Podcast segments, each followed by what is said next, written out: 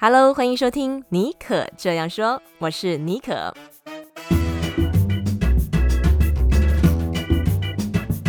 为你注满创意动能，你也可以这样说。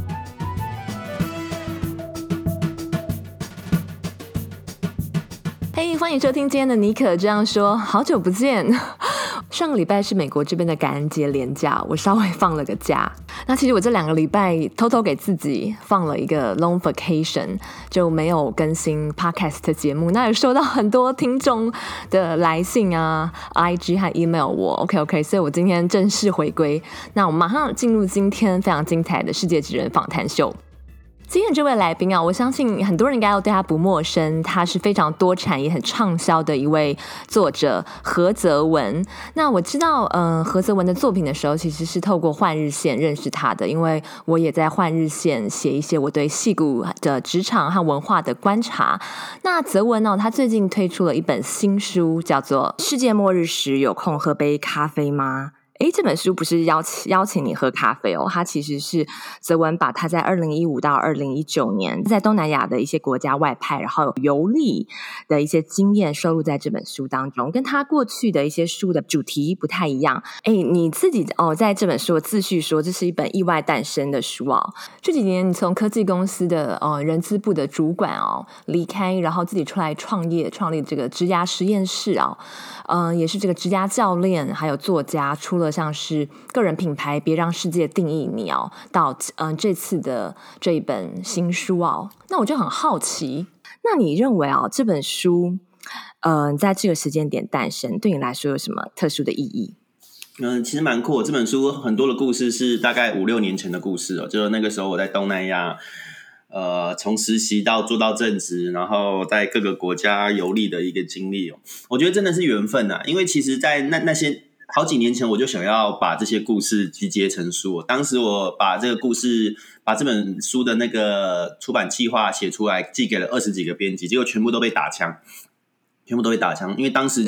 觉得说这种书应该没有市场吧？这种书讲讲东南亚的，讲文化的，讲一些跨文化的一些经历的。那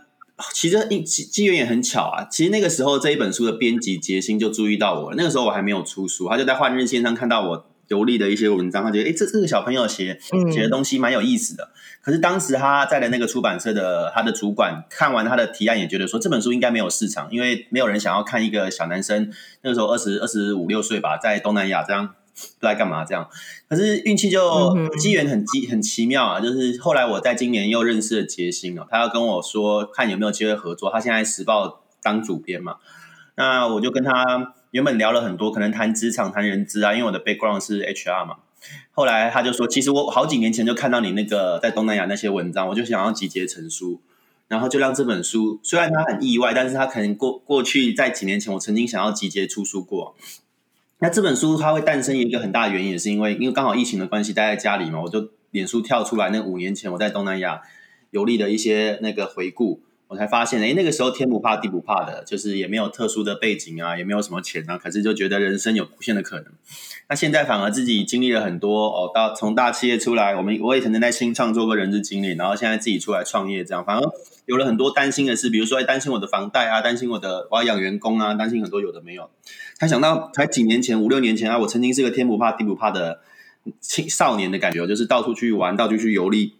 然后四四万块可以过一百天，当睡在那个有狮子上的很多狮子的青年旅社。那个时候台台湾的户头也没有什么钱，那现在反而诶有了更多，反而会更紧张很多东西。那也是一个自我对话的过程，对啊。嗯，interesting interesting，自我对话。这个自我对话哦，如果我们把这个时序，把这个自我对话这个东西哦，呃，推到。就你刚刚说的那个年少轻狂的那个时间点啊，因为你是念历史系的，但后来你到大企业，在富士康做人资，然后又自己创业，看你过去的这个发展的 background，有一点我就觉得很有趣。为什么你会在大学的时候啊？那个时候大学的时候，大家可能比较会往欧美去看，可能会希望去欧美游学留学，但你大学的时候好像就对东南亚很有兴趣。为什么那个时候会有这样的起心动念？哦，其实是在还也是在念书的时候啊，那个时候我在经济部国际班进修，然后那个班其实就是要培育外派人才，所以那个时候我就思考，如果我要往海外发展，我要去哪些国家？那我开始比较我自己的一些自己的背景嘛，想想一想，哎，我我去欧美，我的英语能力也没有台湾一大堆那种母语等级的，从小念双语学校的，那那个时候去看也觉得说，哎，这个去如果去欧洲或美国的话，我的优势好像没有很明显。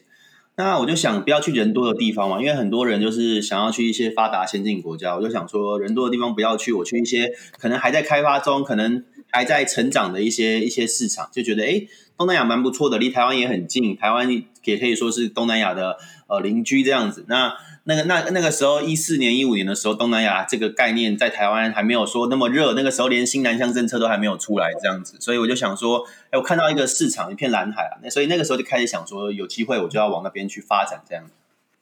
我其实后来慢慢研究东南亚历史，才发现这个地方真的是一个就是历史很深远的，都很多国家都有两千年以上的历史，你就一开始知道就会非常惊讶，因为我们其实台湾的这个环境啊、课程啊。在过去很少提到东南亚的历史哦，就是你可能想说啊，好像大航海时代欧洲人来，然后他们才开始有文明，好像之前都是野蛮人的感觉，就感觉哎，是不是跟台湾一样，在在这个西方人来之前都没有历史？结果你去真的去读，才发现哇，原来马来西亚、印尼他们历史是有几一一两千年的，他们可能很早期就发展出很多不一样的文明。那像越南也是一样，越南的过去曾经。在秦朝的时候，就曾经是中国的领土，然后也发展了两千年的历史。那在历史上，在二战之前，很多是用汉字的。那那其实那个那个文献，的中台湾人都可以看得懂，这样，因为他写的是文言文。这真正深入去发掘，才发现哦，这个这个邻居。比我们想象的厉害很多，然后它有很多很精彩的故事。可是你过去不会知道，因为我们的教育比较 focus 在北方啦，还有西方哦，看会看日韩啊，会看会看中国大陆啊，然后会去看那些欧美的。反而我就觉得我自己历史系背景的，我就觉得，哎，以前我没有去学过东南亚历史。真的去接触才发现，这这是一个宝库，然后是很精彩、很很 shiny、很亮眼的一个一个领域，这样子，对啊，所以呢才会更更喜欢这个地方。那个时候时间是去华硕的越南厂实习，对不对？对对对，二十五六岁去华硕的越南厂，后来实习结束就进到红海，红海也是在越南，派在北北越这样子。哎，你跟越南真的蛮有缘的。我觉得其实如果去到一个国家哦，嗯、透过工作或者念书的方式。跟旅游其实是有很大不一样，因为你可以看到一些 behind the scene 哦，你实际上在那边是呃有一个拥有一个呃工作啊，你的身份的不同，不是只是一个游客的呃这个角度。那我就很好奇，有没有什么呃事件呢？你现在回想起来，嗯、是说当时你在去越南之前呢、哦，可能对越南会存在一个先入为主的印象啊。大众媒体呃所建构出来的一个形象哦，但你实际上去那边工作生活之后，发现哎，其实完全不是这这么回事。呃，这肯定有的。其实越南，我觉得越南很多台湾人会有传统的印象，会觉得东南亚是不是发展离台湾可能差个几十年啊，或者是那边的情况没有我们这里好啊。但其实这几年哦，你去看它的市区，那个市容很多，像胡志明市啊、河内啊，很多市容是。也也不不输台北市啊，高楼大厦盖的也很新，这样子，对啊，那那很很多一个另外一个偏见是，很多台湾的人可能是呃会觉得说，嗯，从一些新住民妈妈或者是移工朋友身上会觉得说，哎，当地的人是不是都比较贫穷落后弱势这样？那我觉得这也是一个很大的盲点哦，就是其实以越南来说的话，当然疫情有受到很大的冲击啊，但是在疫情之前，越南已经是可以说是经济发展是非常蓬勃发展的一个一个新兴的市场。那这个过程当中啊，其实也有很多台湾人呢，尤其是新南向政策之后，也有很多的年轻人，他想要往东南亚去发展。哦，对啊，这个我觉得这个迷失也慢慢被被突破了。加上我们台湾也开始就是国小啊，开始有去新新著名的课程啊，也有开始在上，有些小朋友也会选修越南文啊。所以我觉得这个误会跟这个相关的一些呃，甚至我们可以说歧视，也是慢这几年慢慢的去弥平啊，越来越了解彼此。我觉得这也是一个蛮好的现象，这样子。这个非常有趣啊！你刚刚提到，就让我想到，其实我们常常对于没有去过的一个呃陌生的地方，我们对它的想象其实是奠基在呃社群媒体啊、大众媒体、旅游杂志上面的图片，嗯、形成形塑一个我们对那个地方的想象哦。然后，其实我们的世界观可能也是从这样子。建构出来的，但是其实它是可能是很狭小的，因为它可能 far away from the truth。那你这本书啊，我看下来，我观察到啊，觉得你是以一个很入境随俗的心态去跟当地人 mingle，就是你真的是把我台湾人，或者是说我是哪一国人的东西给放下来。你可不可以带我们回到说，你当初你在东南亚里面工作生活，你是怎么样跟当地人交朋友？透过你自己的眼睛跟当地的人相处，慢慢建构出来。呃，你在东南亚这不同的国家，嗯、呃，当中对当地的文化的一个轮廓。那这个轮廓可能随着你。呃，旅居当地，在工在那个地方工作越久，这个轮廓可能越描越深。嗯、你可以跟我们聊一下，这大概是怎么样的一个过程？啊、呃，我觉得很很重要的就是啊，我们台湾的教育常常会说国际观啊，国际观，希望孩子有国际观的、啊。那很多老师就说什么让让小朋友去听什么 BBC、CNN 啊，或者是学好英语啊。那我的观点反而不一样，我就觉得英语当然它是个工具，它是必备的嘛，因为国际共通语言。但是学好英文不等于有国际观啊，不然美国的乞丐也很有国际观啊，对啊。反反而我我我那个时候常常会去一些教师的研习，跟跟老师讲，我觉得学好英文当然是一个工具啦，可是更多的是我们要怎么样的去尊重不一样的声音跟看法。因为像很多人老师就会说，哎，我们早上叫小朋友念听 BBC、CNN 可以增加他们国际观，可是那个是西方的观点。西方的观点不等于全部的其他人的一些看法。我就举个例子哦，比如说我们在东南亚有很多的国家，他对美国是有不一样的看法的。哦，那那越南越南现在比较开放还好。我就举我我之前在辽国遇到的一个故事哦，在辽国遇到了一个一个和尚哦，他叫阿梦，他就跟我分享说，他很痛恨美国，他们那是辽国的龙坡邦吧，那是一个古城的，很漂亮的世界文化遗产。那我去，我我也不，那也不是个观光地方了。我就说闯到一个寺庙里，无意间认识这个阿梦，他就跟我讲了很多他对国际局势的看法。他十六岁就当和尚，我遇到他的时候他二十三岁，英文讲的也非常的好。他就跟我说，他们很痛恨美国，为什么很痛恨美国呢？因为美国在越战的时候，在辽国丢了很多炸弹。那其实是不干辽国的事情啊，因为辽国刚好在越南旁边嘛，所以当时越共常常会绕道绕到辽国，然后去打南南南越越共。那这个时候就。寮国人就受池鱼之殃啊，他们就很多人莫名其妙，因为辽国是个内陆国，它是比较封闭的，然后比较乡下的那种国家，他对这种国际事务跟其实跟他没什么关系，就很多的人莫名其妙就美国人美国人打打死了。那他的观点，这个观点呢，其实一开始我是没有特别感觉，因为他还他附带另外观点，辽国也是共产党统治啊，他附带另外观点，他觉得诶中国是很先进的，越南是很先进的，因为他们是有共产党统治，他觉得共产党非常非常的好。然后他觉得，你看，他就跟我说，你看泰国这么乱，就是因为泰国有一个王却不治理。那个观点我一开始听到，我我我是很反弹的，因为我心里就很排斥。我想说，嗯，怎么会称赞共产党好呢？因为我们毕竟台湾是生活比较亲西方的这个世界，虽然冷战已经在九零年代结束了，可是他讲这个论点让我当下我一开始是不能接受。我当下的反应是觉得，哇，这个应该是被洗脑洗坏了吧？怎么会觉得说是中国是恩人？然后美国是敌人这样，Exactly. 然后这跟我们的价值观差很多啊，因为我们从小看什么漫威啊，美国队长就觉得哎，美国是正义。然后呢，中国尤其现在中美对峙的情况下，可能对中国大陆有有比较，尤其台湾人的背景，可能觉得哎，呃，有不一样的看法这样子。那这个阿梦那个时候他，他我觉得他开启我的国际观是什么意思呢？他一开始他他讲的时候，我我当下是有点反，就是有一点抗拒的，因为他跟我过去的价值。还有我过去认知到的世界不一样，可是他跟我讲更多的时候，讲了这个辽国这片土地因为战争受到了很多的磨难跟蹂躏，而且是很莫名其妙池鱼之殃。那战争根本跟他们没有关系，那是越战嘛。那我后来才慢慢的觉得，哎，如果我是他，我一定会这样觉得。如果说我今年我的亲朋好友出去种个田，突然被美国的未爆弹给炸了，然后断手断脚，然后美国现在还有很多未爆弹，寮国当时那场战争甚至跟辽国没有什么关系。那我势必会恨美国的嘛，我势必一定会恨美国的嘛。那同样的，如果我的国家受了中国大陆很多的资助支持，那我势必会觉得共产党好啊。那我后来就发现，什么是国际观？国际观就是你愿意站在别人的角度。哦，你你愿意包容他，尊重他这个想法，因为每个人有他生命的历史历程跟故事嘛。那这个其实回推到我们台湾现在很多情况，就是很多的族群之间的冲突、误会跟纷争，就是只能接受一种观点，他可能是意识形态，或者是可能是史观。但是其实这个世界本来就是多元的嘛。如果今天他那个人他有他的生命的背景，他有他的自己的经历，他有那样的观点，你不能否定他不对，他或许跟我们的想法不一样，但是他那是他的人生呢、啊，所以。我我觉得这一趟让我学到最重要就是，我觉得国际观就是一个尊重跟包容。他或许有跟我们完全不一样的立场、意识形态或者是政治的想法，但是不见得代表说有一定的对跟错。那他让我知道一件事情，就是这个世界上没有不是非黑即白的。哦，很多时候它是一个光谱，然后大家根据自己的生命历程去做出一些价值的判断，你也不能说它对或错。那我觉得这样的精神，如果可以回到台湾，让更多人知道，哎，今天有另外一个人，他或许他的立场跟你不一样，他对政治的主张不一样，嗯、但是那是基于他的生命历程去淬炼出来的他的想法。你可以有自己的想法，可是民主就是多元并存嘛。但是有的时候，我们有的时候陷入一个情况，就是我们想要觉得自己是对的，自己是真理，我们要捍卫自己的价值，然后进而可能去攻击别人，甚至伤害别人，那我就觉得很可惜。所以我觉得。什么是国际观呢？我后来就是发现，就是真的就是你可以去接纳跟包容跟你不一样的人事物，然后你不会觉得说你自己就是对的。那这个过程当中，它才是一个，我觉得还是一个自由民主的价值吧。所以我觉得这个反而是我在当地，虽然他们当地的人啊、或经济条件或许没有我们好，可是他让我看到了一个新的世界跟新的可能。对啊，就像你刚刚提到的，我们的世界观，呃，其实有的时候就是建立在欧美国家的世界观。我必须这么说，我我自己本身虽然是在美国一路留学、念书、工作，但是我回想起来啊，我好像那个时候二十几岁刚来到美国念书啊，包括现在工作。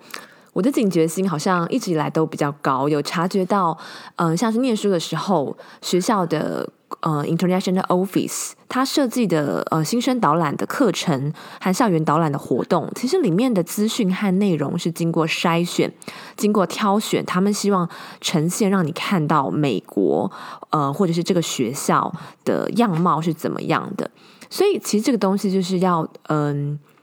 肯定要提醒自己要比较小心，就是哦，OK，OK，、你到一个新的异呃环境、异国去生活的时候，嗯、在现有你的呃可以接触到的资源，提供你这些可以去快速认识当地的嗯、这些管道方法之余，你可能要嗯、可以思考一下，说，诶，那我自己对于我身在的这个呃环境、这个国家，呃。我有什么方法是我可以透过自己的双眼、自己的方式去慢慢的呃建构出来，认识呃这个新的文化？呃，我观察到你等于是说把自己变成一个无国界的人，用他们的角度去思考。那下一趴，我想要来聊一下文化冲击这件事情。嗯、因为在你的呃作品当中啊，我发现你是一个好奇心蛮强烈的人。对，那因为好奇心，所以我们可能到一个异地的时候，我们比较相对来讲比较容易啊，能够以一个呃开放的心态去看跟我们周遭不一样的人事物。但是不管呃每个人的个性是怎么样哦，就觉得到一个异地，到一个跟我们呃所处的文化不同的国度。呃，国家、城市生活的时候啊，一定多多少少都会历经文化冲击啊。那文化冲击它其实是有一个阶段性的，一开始可能是 exciting，后来是困惑，然后再到慢慢的接受，然后跟你原本呃自己国家你的一些认同会产生一个、呃、比较协调呃适应的一个过程哦。那你可不可以大概来跟我们谈一下，你怎么样去呃处理文化冲击？这件事情，嗯，我觉得第一个很重要，就是要要摒要摒除那个刻板印象啊。我我印象很深，我我我我我在北越的时候，那个时候那个厂区我还记得，原本是 Microsoft，后来红海把它并下来了，所以我第一个主管其实算是越南当地人。那其实越南人在台湾的印象中都是比较，可以你可以说比较去哦，台湾人都觉得哎。东南亚人是不是没有台台湾人这么精明、勤奋等等？可是我那一次我遇到的文化冲击，反而是个逆向，什么意思呢？就是颠覆了我们传统的刻板的印象。我还记得那个时候带我的一个姐姐哦，她她自己大我一两岁而已哦。然后因为她她我们这个厂区原本是 Microsoft，所以都是汇集了很多越南顶尖的人才。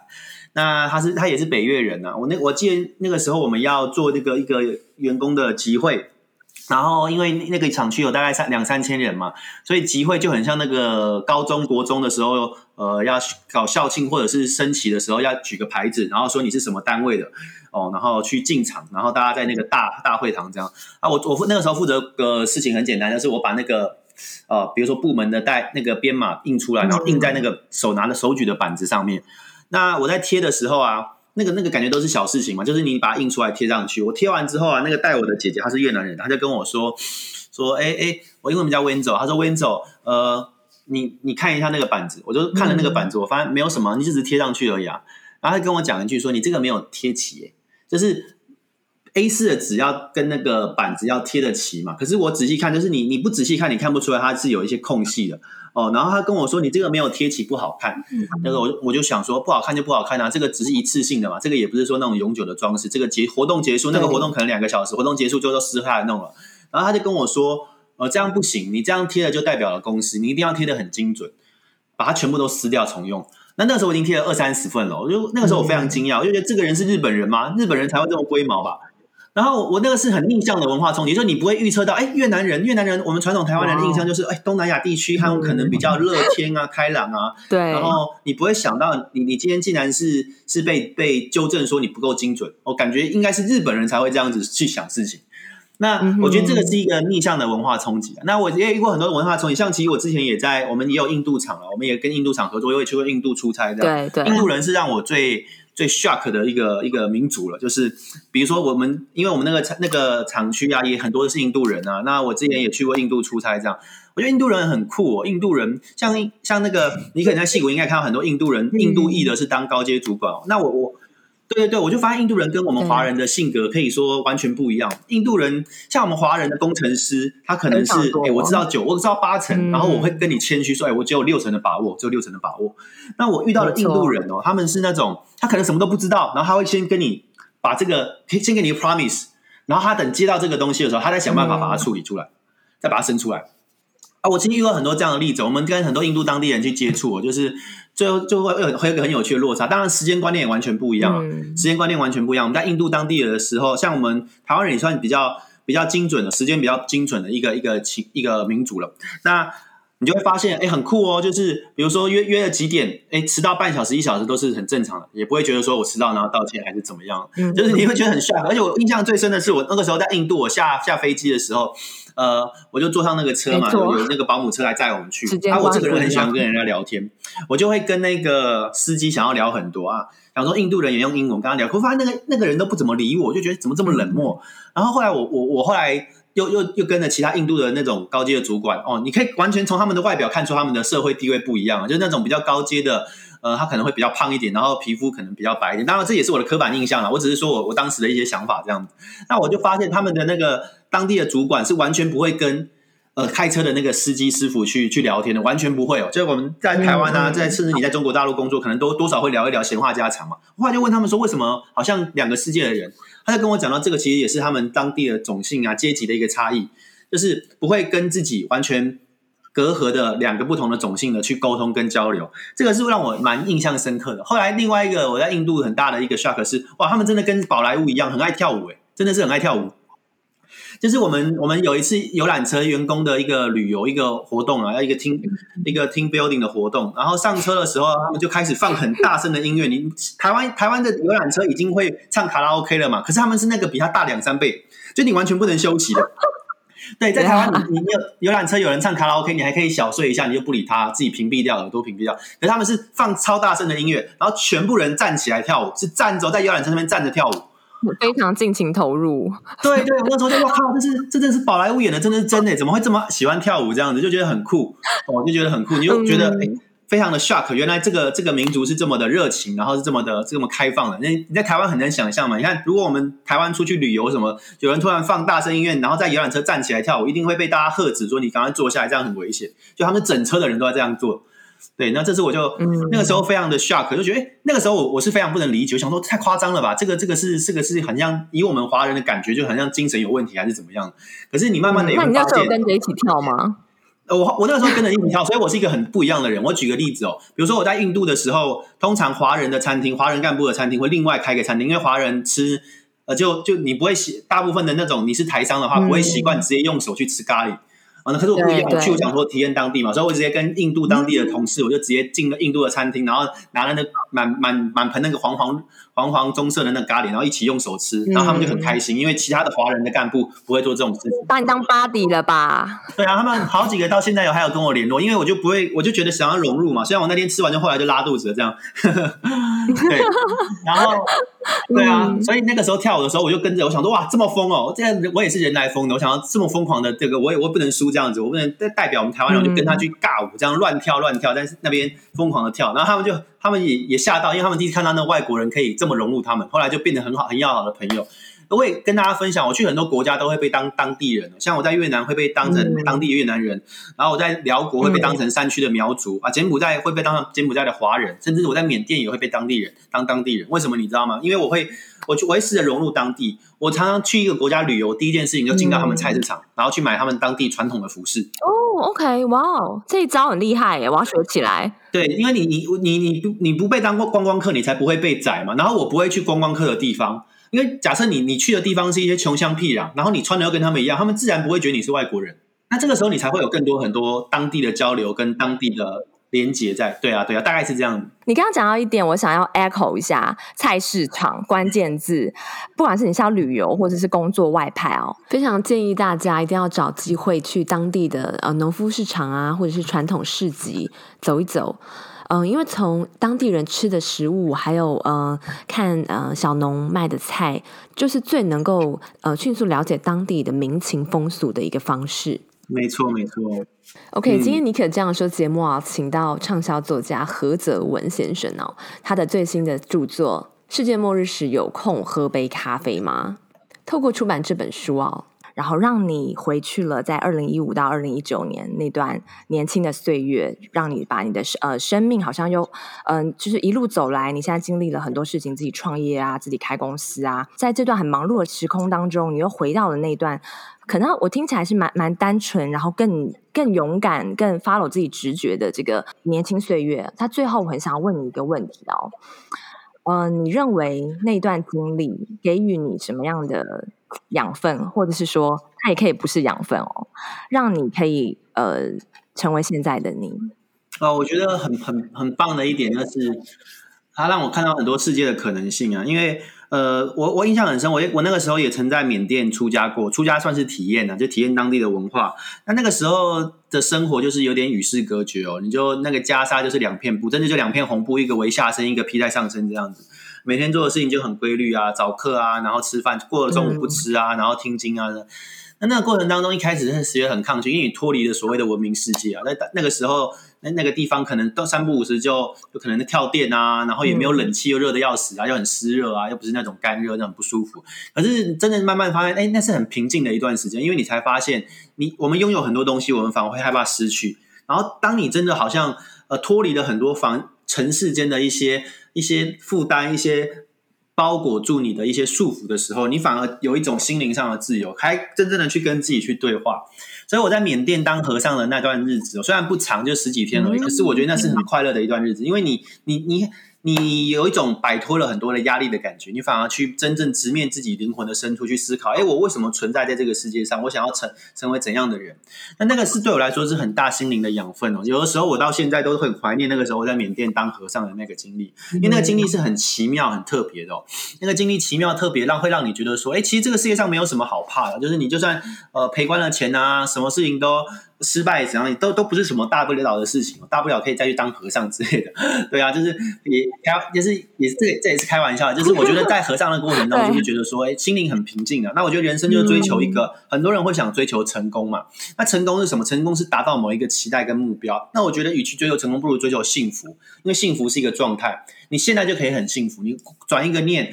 你感恩知足于现在的情况。因为我们去那里当地，看到很多人，他的物质条件或许没有我们好，可是你看到他们是连面带的是微笑的哦。那那我我就觉得这个时候有没有钱啊，有没有成功，有没有社会地位，那或许都是外在的东西。我们有的时候可能要回到自己内心去想，我怎么样可以得到幸福，可以得到快乐。所以我也会跟很多年轻人讲，与其我们去追求所谓世俗的成功啊，然后世世界定义上的一些什么啊，我当高阶主管或赚多少钱啊，不如去想我怎么在内心得到平静，然后得到一个幸福。因为幸福是一个状态，可是成功是一个有点像达到目标，你就是好像跨了那个坎，你就成功与否。但是我觉得很重要的是，我们可以时时刻刻的感到幸福跟快乐，然后不用一直追追成功，因为成功好像就是你在一个驴子前面放红萝卜，然后它会一直往前跑，一直往前跑。成功好像就是。很难去，它不是一个状态的感觉，它是一个你有设一个目标，然后一直不断的去突破那个目标。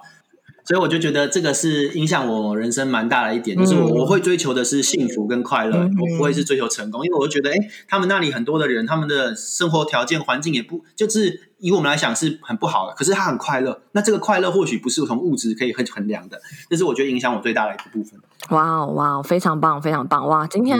我觉得泽文呃，透过他这本新书，由时报文化出版的新书《世界末日时有空喝杯咖啡吗》，我们跟他。呃，也许大概呃五杯咖啡的时间吧，大家我们两个各喝两杯，然后大家听众可能喝了一杯的时间，我们走访了越南、缅甸、印度，好多东南亚的国家。那如果听众朋友，你你也许你现在就在别的国家，或者是你即将要外派，即将要嫁为人父或人妻，去一个不同的国家生活，都不要忘了把自己归零，然后保持呃这个好奇心，还有尊重以及。泽文他今天分享到一个很有趣的观点，呃，你透过你现在在这个国家和和跟当地的人 engaging 呃互动的过程当中，其实这就是一个你最大的养分跟体验，因为你看到了世界的不同的可能性，还有人生可能有所谓的成功，还有你现在追求的目标以外。可以让你更幸福快乐的事情。好，我们今天非常谢谢泽文带来他的新书。这本书你觉得是一个呃，我很好，我很好奇。最后一个 bonus question，也也许是否你可这样说的粉丝和你的粉丝，接下来你的 pro 下一个 project 是什么啊？你做的事情都会哇哦，好像就会忽然就是 surprise 大家。我们觉得说哦，你可能下一本书会继续讲商业吧，或是商管，结果你出了一本哇，好像从心出发。Heart 内心的这个心，然后人文，而且这本书是归在华文创作。目前你你你你下一个 project 是什么？好奇。哦，我们接下来，我我我我接下来会搞一个协会，这个协会是专门针对青年职涯的。因为我自己海外走一遭，发现台湾的年轻人他的心智年龄是比欧美的，就是其他国家会少个三四岁左右。因为我们台湾的教育是很传统，它儒家文化就是告诉你有个社会的期待，你就是要考好分数，进进一些理想热门的科系，进好大学。那反而很多年轻人没有想过自己真正想要做什么，所以我们想要提倡就是。人年轻人应该找自己的答案，就像我刚刚讲，不用追逐世俗的成功，你要追逐你自己内心的平静、快乐跟幸福。那我们之后会用一个 NGO 的形式，或许进到学校去，帮助了很多年轻人去想他未来的人生的一些旅途，然后他可以定定位他自己，他不用被其他外在的东西定义，这样子。对，非常期待。也许到那个时候，我们可以再邀请泽文来上节目做做。如果你有时间跟我们喝杯咖啡的话，没问题，没问题。希望你会喜欢今天我们的分享哦。不知道今天我跟泽文的对谈哦，有没有哪一个点最触动你？现在嗯，在收听节目的你，有可能也住在海外。或者是说，在台湾，其实我们有的时候跟原住民、跟我们呃不同信仰、不同价值观的人呃相处共事的时候，也许有一些生活当中的情境，呃，你也可以 resonate，觉得感同身受。那我也非常想要听你的故事。有一阵子哦，嗯、呃，没有再看到大家在 Apple Podcast 留言给我了，嗯、呃，持续都有收到大家的私讯了。那我真的是这一阵子。事情比较多，在进行一个新的嗯嗯 creative project，那这个 scope 还蛮大的。等之后啊、嗯，这个轮廓更清晰了之后，我再跟大家来做分享。对，所以就是你的任何的鼓励啊，或是分享，可以截图，嗯，你这一集或你最喜欢尼可这样说，最喜欢收听哪一集，都非常欢迎你截图，然后可以分享在你的社群平台，像 IG 啊、Facebook 啊，everything，呃，你想得到的，然后都可以 tag 我，呃，我的 IG 是 sjbonjour，sjbonjour，那也非常期待，嗯、我们在下一集的节目当中再见，祝福你有美好的一周，拜拜。